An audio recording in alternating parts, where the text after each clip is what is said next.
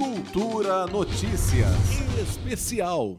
O pior da pandemia ainda não chegou no Brasil, ao que disse nesta segunda-feira o diretor executivo da OMS, Michael Ryan. Segundo ele, o Brasil, entre outros países da América Central e do Sul, está entre os que têm registrado os maiores números diários de casos da doença com transmissão ainda fora de controle. Até este domingo, o Brasil tinha 514 mil casos confirmados de coronavírus e mais de 29 mil mortes, com 480 novos mortos nas 24 horas anteriores. É o segundo país com maior número de casos no mundo, depois apenas dos Estados Unidos, e o quarto em número de mortes atrás dos Estados Unidos, Reino Unido e Itália.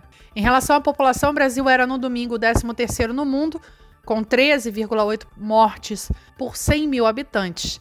Nos casos semanais feitos pelo Imperial College de Londres, a taxa de contágio brasileira está há pelo menos cinco semanas acima de um, o que significa que a transmissão vem se acelerando por aqui.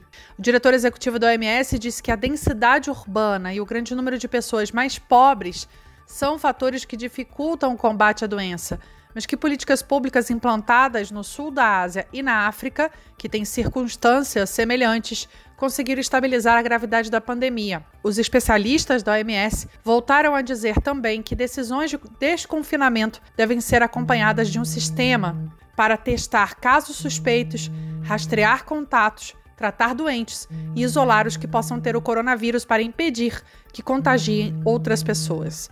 Juliana Medeiros, para Cultura FM. Cultura Notícias Especial.